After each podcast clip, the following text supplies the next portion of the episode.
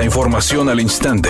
Grupo Radio Alegría presenta ABC Noticias. Información que transforma.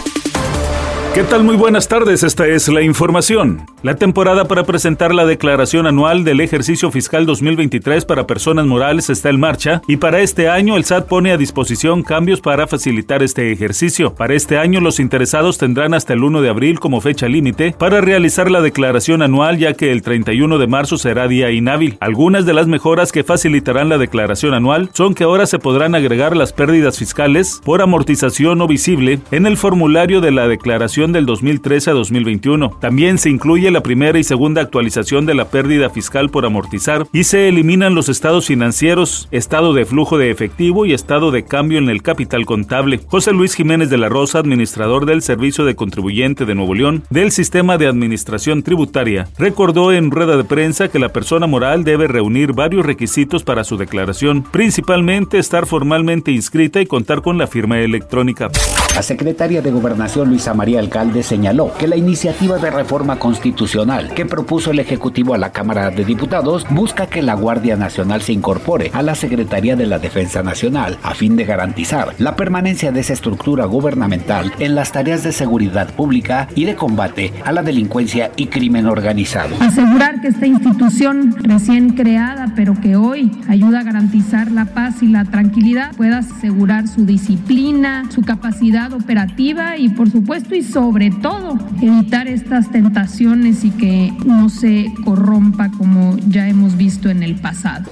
En la primera jornada del clausura 2024 frente al Pachuca, Martín Anselmi fue abuchado. Incluso la afición de Cruz Azul se atrevió a arrojarle objetos cuando abandonaba el campo. Pero ahora, como si fuera un jugador más, el timonel fue de los más vitoreados cuando el sonido local del estadio de la ciudad de los deportes lo presentó. Anselmi ha enamorado a los fans en el buen funcionamiento y los resultados del equipo. En la semana previa a dicho duelo contra el equipo de los Tuzos, Anselmi decidió no contar más con Juan Escobar, quien era el capitán celeste. La afición le respondió dicha situación cuando el sonido local nombró al entrenador, pues de inmediato se escucharon los silbidos en contra del sudamericano, además de que durante el cotejo el grito de Escobar, Escobar se apoderó del inmueble en el apoyo del guaraní. No le puedo prometer a ningún jugador ser titular, porque si prometo a X jugador que será un titular todo el año y el que compite con él deja de entrenar o si un día lo expulsan y requiero al otro, explicó el estratega.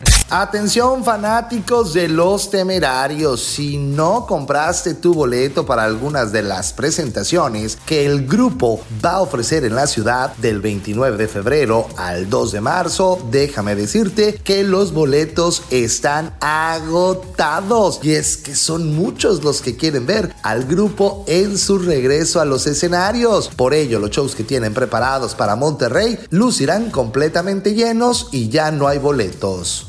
Redacción y voz Eduardo Garza Hinojosa. Tenga usted una excelente tarde. ABC Noticias. Información que transforma.